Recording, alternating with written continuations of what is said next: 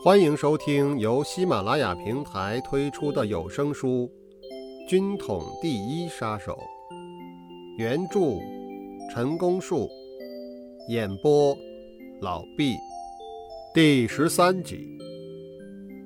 我听他这么表示，心里非常欣喜，这才是及时雨生力军。我又提到借枪的事，他说：“借，到哪里去借？”买一把刀子不是一样的管用吗？我和南浦兄约妥，从现在起，我们随时保持联系。至于如何分配工作，等我和王大哥商议之后做成决定再行通知。由南浦兄负责控制那部汽车，仍继续待命，同时对那位张司机也要好好的对待。我一个人回到北长街。猛然想到，已经是四天过去了，期待着在六国饭店伺机而动的世为兄能有好消息传来。可是整个漫长的夜晚，连一个打错了的电话都没有。我个人有点意见，请王大哥多斟酌一下。万一侯军不答应，可否借他的家伙一用？还有，假如侯军人不来？而只肯借用他的枪，那么王大嫂一个妇道人家敢带回来吗？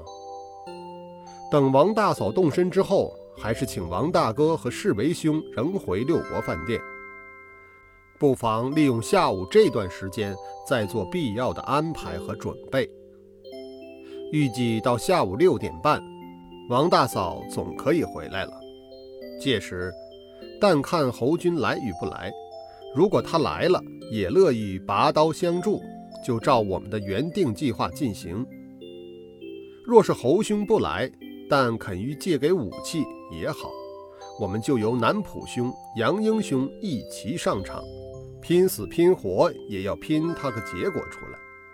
假如侯军人也不来，枪也不借，真是七南浦说过的那句话，我们还可以刀斧齐上，血汗同流。王大哥频频点头。等我说完了，他答复刚才那句话说：“我能肯定的，姓侯的就是人不来，枪是一定肯借的。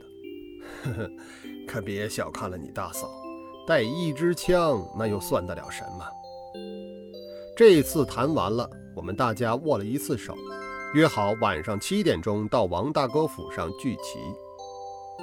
世为兄他们一同先回王家。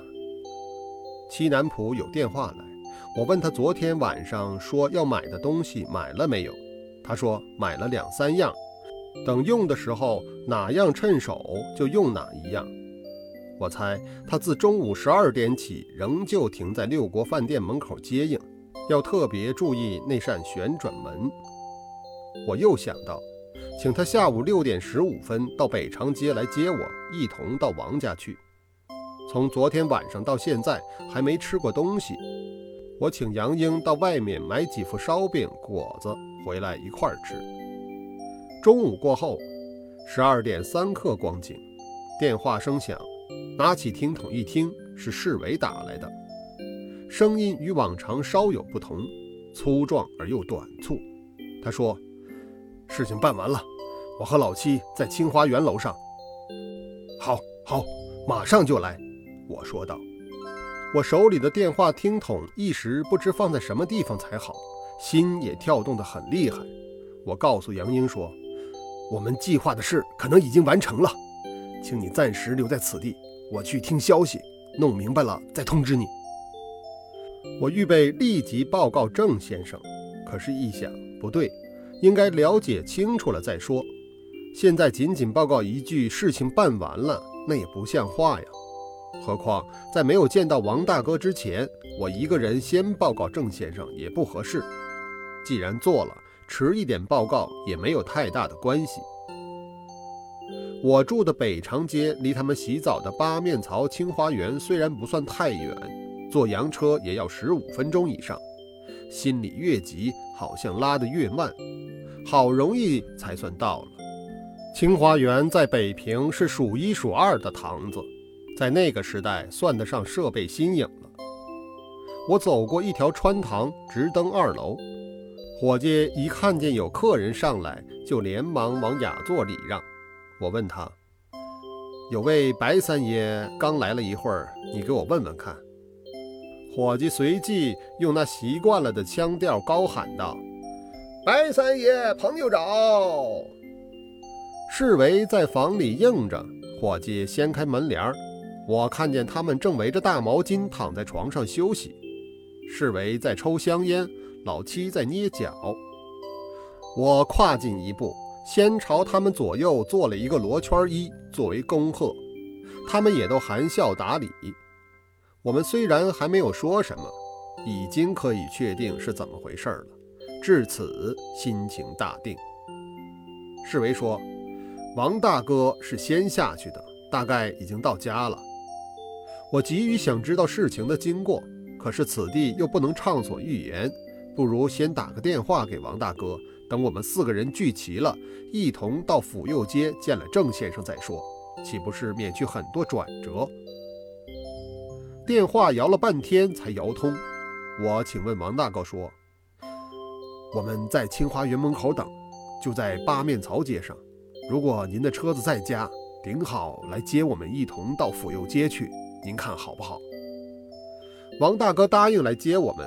十分钟左右可到。在王大哥的车上，他问侍卫：“躺下了？”侍卫接口说：“干了他三下子，我看八成完蛋了。”南浦笑眯眯的没说什么。我要听的也就是这两句。郑介民先生见我们四人一齐都来了，虽不感意外，但他绝不会想到我们已经达成了任务。待天目兄代表我们先报告了大概的经过后，郑先生真是喜出望外，握住了侍卫的手，抖了好多下。他又把天目兄拉到他身边坐下，再和我和南浦握过手，这才郑重表示，先代表上级对我们予以慰勉，并致祝贺。在听取较为详细的报告后，除电告南京戴先生外。将立即觐见北平当局复命。事态的发展及变幻，并不在我们原定计划之中，也可以说大大出乎我们预料之外的顺利。唯独不可抹杀的一点是，如果没有先前的计划，也就不会产生后来的机运。全部的经过实况是这样的：我们在北长街计议已定，决计通力合作登楼一击。王大哥协同侍卫回到家中，当即把我们斟酌过的意思嘱咐王大嫂，请她千万要赶下午四点多由天津开出的火车回来。交代完之后，王大哥和侍卫又回到六国饭店。这时候已经快到中午了。为了安顿可能会来的侯军，也为了便于接近目标，更为了多建立一个据点，决定再开一个房间。最理想的当然是在三楼。王大哥把茶房叫来，告诉他，有个日本同事从天津来，下午可到，要替他预定一个房间。他很好静，最好是三或者四楼。茶房答应先到下面柜台上去问一问。过了一会儿，茶房回来，用他练惯了的语气说：“回您的话，柜上查过了。”眼前三楼四楼都没有空着的，明儿也许会腾出一间来。我看二楼倒有一间现成的，不如先定下来，等明儿三楼空出来了再调换，反正不耽搁您用。您看好不好？不好也得好。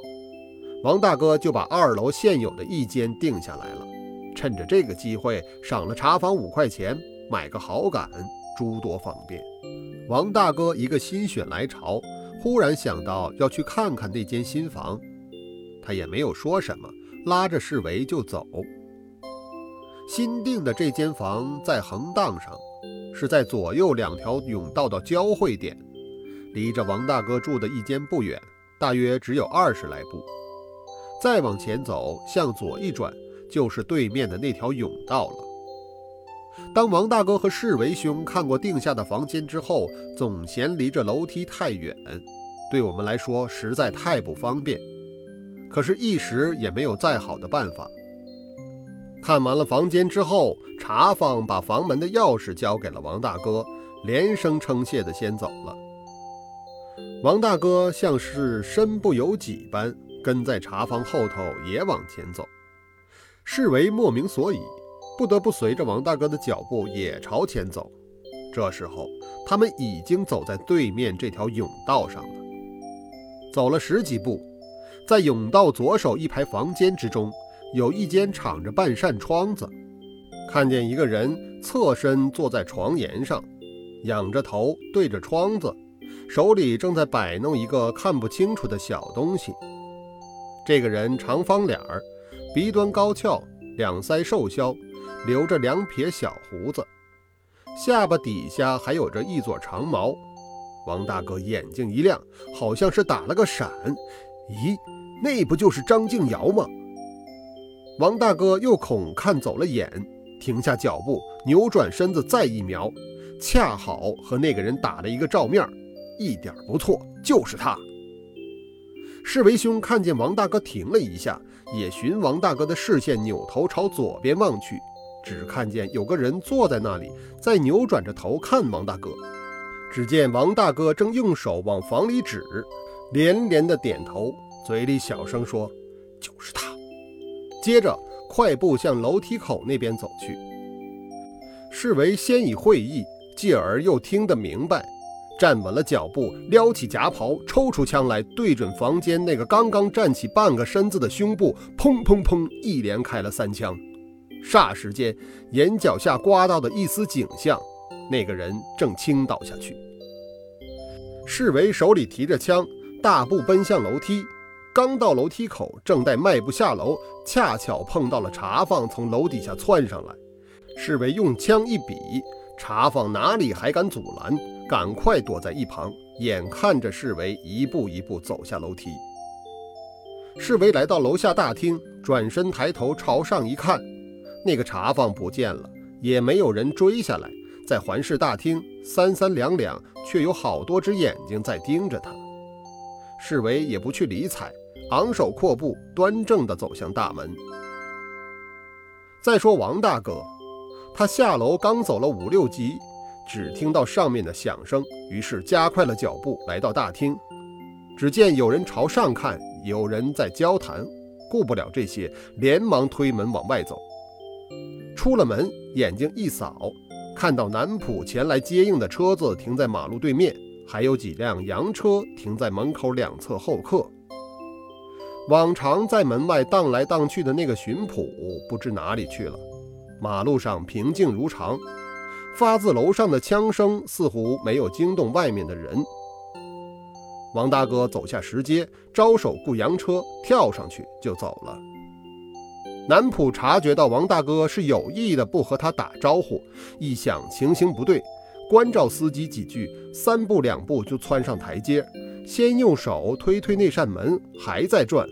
在留心注视里面的动静，就在这个当口，侍卫正好推门走出来，一手拉住南浦的胳膊，一句话也没有说，直奔路边。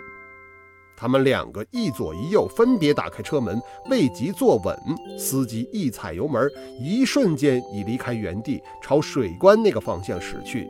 紧接着一个急转弯，摆中了车头，顺着城墙根向西疾驰。第十三集完。